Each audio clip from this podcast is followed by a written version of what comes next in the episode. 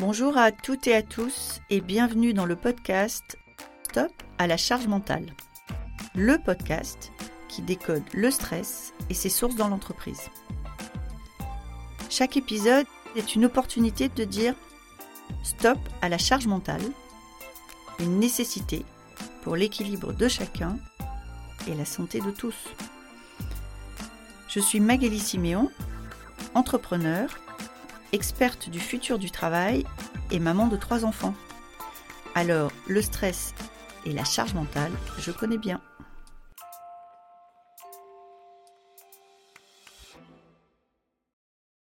Pour cet épisode, je fais une spéciale dédicace pour tous les DRH qui nous écoutent et je sais qu'il y en a un certain nombre. Pourquoi? Parce que Magali, et oui c'est une seconde Magali, a une vision assez claire de euh, comment un DRH peut contribuer au bien-être des salariés et donc à la réduction de la charge mentale. Quand on parle de l'entreprise, ce terme de charge mentale, alors euh, tous conscients aujourd'hui qu'il a été euh, très largement généralisé par la BD euh, Emma sur la charge mentale, qui est une vision féministe du sujet, hein, qui est une vision qui existe. Là, quand on est DRH et puis DG, mhm. je suppose qu'on voit émerger dans l'entreprise cette notion de charge mentale. Ça se passe comment? Comment vous l'avez vu émerger? Est-ce que c'est plus les femmes? Est-ce que vous pouvez nous raconter comment vous avez vu ça? Oui, bien sûr alors d'abord, on la voit émerger chez les autres, mais aussi chez soi, puisqu'on fait aussi partie des salariés, on est aussi dans la structure et on est aussi dans cette interaction. alors pour la partie, ce qu'on voit chez les autres, on l'identifie à travers des signaux faibles au départ. C'est-à-dire que, je pense que, et puis c'est peut-être aussi avec l'expérience, on, développe une forme de détecteur qui nous permettent d'identifier parfois même dans les non-dits, dans les ressentis, véritablement des situations de mal-être, de souffrance, de difficulté, au-delà de ce qui peut être dit, au-delà des mots en fait. Hein. Donc, je pense qu'il y a déjà ça, proximité, en fait, cette interaction avec les autres. Et c'est pour ça que j'insiste souvent sur le fait que le DRH, il faut qu'il sorte de son bureau, il faut qu'il rencontre les gens, parce que c'est comme ça qu'il va identifier un peu dans ses notes d'ambiance, j'allais dire, dans tous ces moments un peu formels et informels, il peut repérer déjà des prémices parfois d'une charge mentale importante dans une équipe ou chez une personne.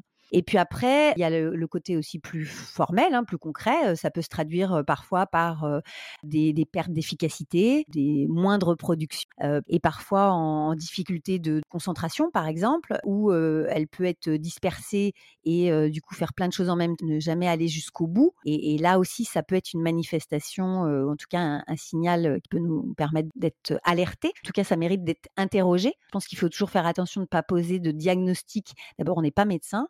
En plus, chacun est différent, chacun gère cette charge mentale de manière très différente. Certains d'ailleurs n'ont pas forcément envie de l'exprimer et de le partager dans l'entreprise, même si c'est parfois lié à l'entreprise. Donc, le, mieux, je pense, hein, c'est vraiment de poser des questions. Et puis après, moi, j'ai eu une vraiment carte blanche quand j'ai pris mes fonctions de DRH à 32 ans au, conseil départemental des Deux-Sèvres, poste que j'ai occupé jusqu'à mes 40 ans.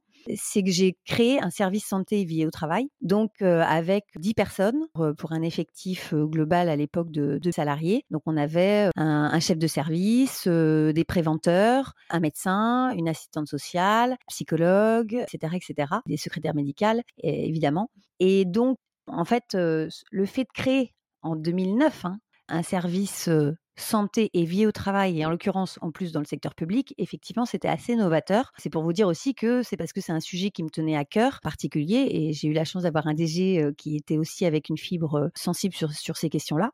Et donc, ça nous a permis de travailler à la fois sur les dimensions de maintien en emploi, par exemple, mais aussi de prévention. Et donc, on a pu à la fois adapter les organisations, les process, mais aussi les conditions de travail pour s'assurer que des, personnes qui pouvaient être en difficulté, et c'est parfois pour des raisons tout à fait aussi opérantes, enfin fonctionnelles. Hein. C'est-à-dire si à un moment donné vous êtes empêché de bien travailler dans votre structure parce que le contexte ne vous permet pas de délivrer un travail de qualité, ça peut créer une charge mentale. Ou si votre poste de travail n'est pas adapté à votre handicap, par exemple, ça peut aussi générer une charge mentale, etc. etc. C'est-à-dire qu'il y, y, a plein de sources potentielles de charge mentale dans l'entreprise. Ça peut être aussi un dossier qui vous est demandé en dernière minute, un vendredi soir à 18h, et, il faut que le dossier soit prêt pour le lundi matin. Donc ça a été aussi, quand je parle de prévention, c'était aussi une prévention au niveau des managers, c'est-à-dire expliquer que si on veut travailler sur le, par exemple, le taux d'absentéisme, ben, à un moment donné, ça passe aussi par une évolution de notre comportement managérial. Merci beaucoup d'avoir été avec nous aujourd'hui. Cet épisode vous a plu? N'hésitez pas à me laisser une note. Envie d'en savoir plus? Abonnez-vous directement depuis votre appli de podcast préféré. Et si vous souhaitez me confier votre histoire sur le stress en entreprise, contactez-moi via notre site Lily facilite la vie. Le lien est dans la description. Je vous donne rendez-vous la semaine prochaine pour un nouvel épisode de Stop à la charge mentale. Merci et à bientôt